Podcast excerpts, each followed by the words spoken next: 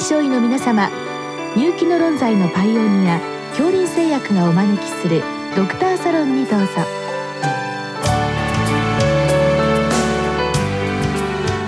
今日はお客様に京友整形外科病院骨関節疾患センター長岩本淳さんをお招きしております。サロンドクターは順天堂大学教授池田志学さんです。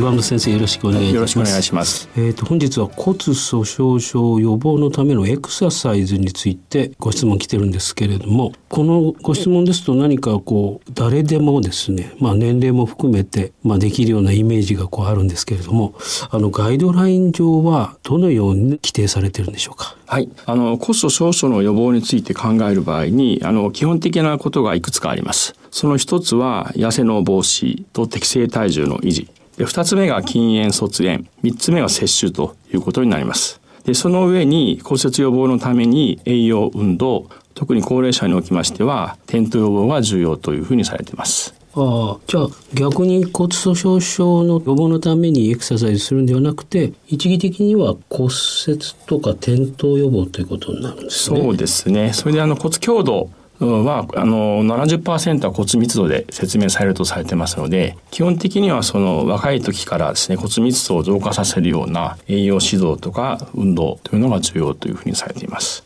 今ご質問にありますけれども、まあ、重力に逆らって体を支えるために骨が働いているという感じなんですけども大体こういったエクササイズをやるというのは何歳ぐらいまでの方なんでしょうか？はい。あの、基本的に骨粗鬆症の予防、骨粗鬆症に関連する骨折の予防について考える場合、まず一番重要とされていますのは、成長期から青年期にかけて骨密を増加させること、すなわち最大骨量を高めることですね。で、二つ目は成人期にはその骨密を維持すること。で、三つ目には閉経後には急激な骨密の低下が見られますので、その低下を最小化すること。で、高齢者におきましては転倒予防することということがまあ重要とされています。ああじゃあ65を過ぎてうんぬんっていうのは遅いというかはい。まずはですね、あの、骨密を増加させるためには、その骨にかかる力学的負荷が大きいほど有用とされてますので、いわゆるハイインパクトエクササイズと言いまして、ジャンプ運動が最も効果的とされています。でジャンプ運動が安全にできる年代というのは限られていますので基本的には成長期それから青年期にかけてジャンプをするような運動とかスポーツっていうのは進められますし成人におきましてもジャンプは可能と思います。で閉経後早期におきましてもジャンプ運動は可能だと思いますけれども65歳過ぎて、まあ、骨粗鬆症が進行しているような患者さんに対しましてハイインパクトエクササイズをやりますとちょっと安全性の面から骨折が起こったりするということは心配でありますので、まあ、そういう年代におきましては骨密度の増加につきましては薬剤を積極的に使って転倒を予防するということを運動療法の目的に絞った方が得策ではないかと思います。あそのもう65歳ぐらいになると転倒予防なんですね。はいまあ、あの個人の活動性にもよると思いますけども、うん、まあ、そんなに骨粗鬆症が重症ではなくて活動性が高くて、えー、どんどん運動できるような方はできればあの荷重運動ですねジャンプ運動ではなくてもいいと思いますけどもあの特にウォーキングを含めたそういうジャンプ運動というのが進められるかもしれません。なるほど。じゃあまずあの最初にですねその青年期になるまであるいはまあ青年期からまあ老年期にまでの方ってなかなか先生方のところに訪れないんじゃないかと思うんですよね。はい、ですからこの骨粗鬆症予防エクササイズが適用になるのはやはり閉経期から老年期の間の女性っていうことになるんでしょうそうですね。基本的にそう日常診療でその栄養指導や運動療法の対象となる患者さんといいますのは基本的に閉経後と50歳以降っていうことになると思いますけどもしかしながらやっぱり最も重要とされてますのは成長期にですね骨のサイズがぐんと大きくなるときに栄養と運動をきちんとやって骨を丈夫にするということは重要とされてますのでそれについてはあの例えば日本臨床スポーツ学会とかでは学校の体育の先生方を対象にして啓発活動が行われているという現実もあります。臨床スポーツ医学会で委員会ができましてそれであの成長期のその運動特に体育のですねそういう授業の重要性っていうのを科学的根拠に基づいてやるべきであるということでまず運動器骨の観点から冊子を作りまして、まあ、それをまああの全国の学校の先生に配布をして理解をいただいていると。いうことでやっています。なるほど。で先生方がその冊子をもとに、えー、体育の授業等で指導していくと、はい、いうことなんですね。それにつきましてはあの我々の努力が実ったからかもしれませんけど体育の指導要領っていうのが改定されましてそこにですね骨の健康のことも考えて体育の授業をやってくださいということが記載されたと思います。じゃあ実際にその、えー、効果影響が出るのはまだまだ先ということですね。そうですね。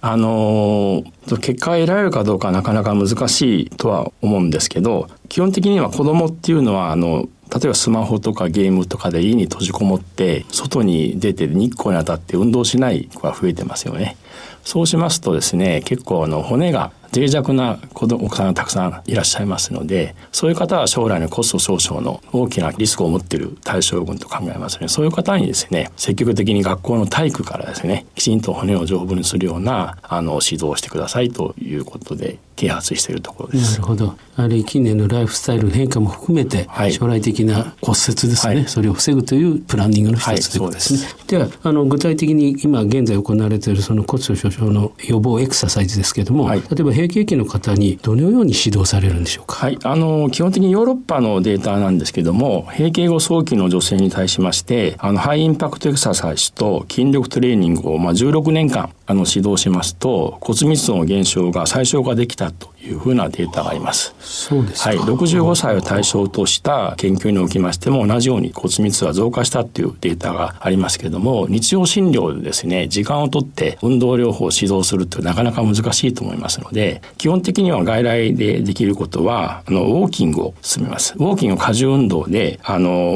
最も簡単にできる運動のメニューではないかと思いますけども過重運動ウォーキングをしますと骨密度は1から2%くらい増加するということが分かっておりますのでそういう指導をした上であとはですねあの転倒予防するためにバランス訓練とあと下肢特に大腿四頭筋強化訓練ってですね、まあ、この2つを転倒予防のための運動のメニューとして付け加えての指導するということは現実的な指導ではないかと思ってます。えっ、ー、と具体的にあのウォーキングの場合はあのただ歩くっていうことそうですね。基本的にあのしっかり歩くってことは重要でありますので、まあ患者さんには兵隊のようにですね、しっかり腕を振って足をついて歩いてくださいと。で可能でしたらですね、8000歩週4回ぐらい。週4回。はい、かなりのもんです、ね、はい。まあそうさっさ歩けない方につきましては転倒のリスクがありますので、そういう方にはですね、あんまりあの歩け歩けと指導は逆にしない方がいいと思うんですね。集ままずいて転んで手をついて上肢の骨折リスク高くなるというデータもありますので、まあ、転倒のリスクがありそうな方にはもう転倒予防を主な目的として運動指導するということで歩いても構いませんがゆっくり歩いて日光に当たってくださいということですね。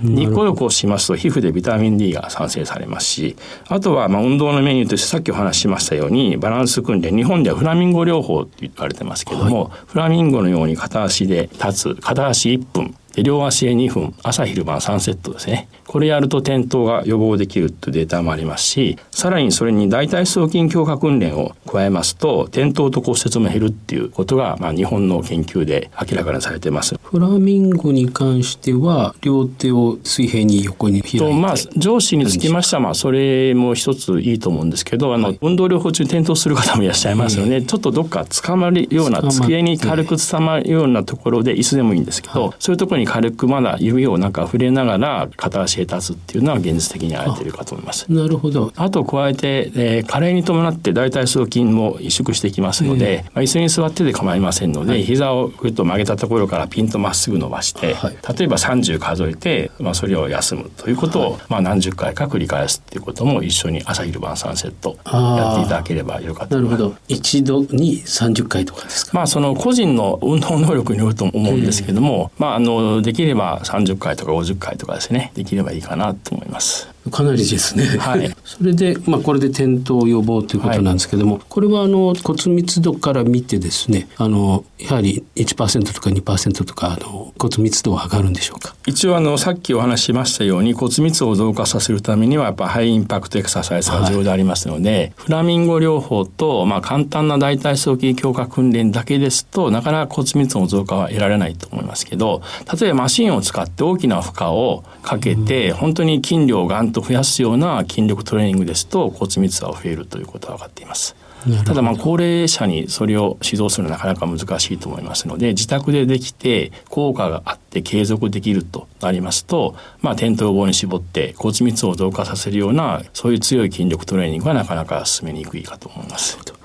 あのこういったそのエクササイズと実際に薬物療法っていうのはあの同時に行われるんでしょう同時に行った方が良いかと思います基本的に栄養と薬物治療と運動療法は三位一体と重要でありますのでカルシウムビタミン D ビタミン K の栄養摂取と日光浴によるビタミン D の産生に加えて必要な方には薬物治療療を行ってさらに薬物治療だけでは転倒予防できませんので転倒予防のための運動療法というのは必要かと思います。そうですね。薬物ですと骨ということになって、はい、転倒予防ですと筋肉ということですね。はいすね、筋肉バランスとかですね。そういうなるほど。まあいわゆる運動神経ということですね、はい、まあ逆に言いますと薬物だけでは転倒骨折は防げないという。そうですね。結局転倒があの大きな原因となっている高齢者が多いですから骨折の原因としてですけどやはり転倒も考えてあげなきゃいけないということは世界中の、えー、臨床で分かってるんですけどなかなかあのうまく普及してないのは現実かもしれません。なるほど、はい、もう患者さんの方も薬飲んでるから安全と言わないでそうです、ね、やっぱりエクササイズをちゃんとやってってことですね、はい、やっぱり問題点はですねその日常診療で保険診療でそれが指導できないっていうことだと思うんですよね。我々の施設も精力的に転倒後のための運動量をやってますけど基本的には本当病院から持ち出しでスタッフが集まってやってるっていうのは現実であります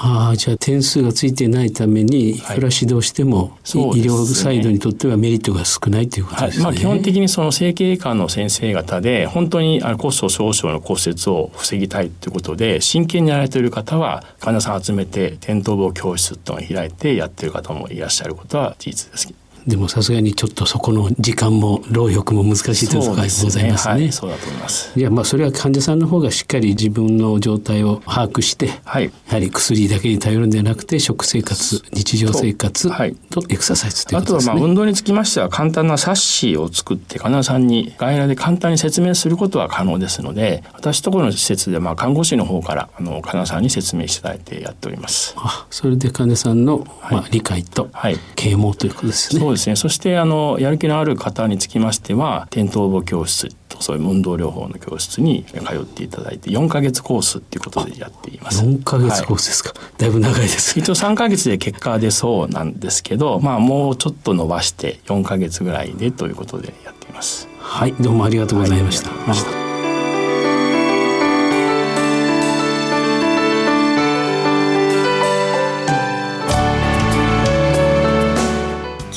客様は京友整形外科病院骨関節疾患センター長岩本淳さん。サロンドクターは順天堂大学教授池田志学さんでした。それではこれで恐林製薬がお招きしましたドクターサロンを終わります。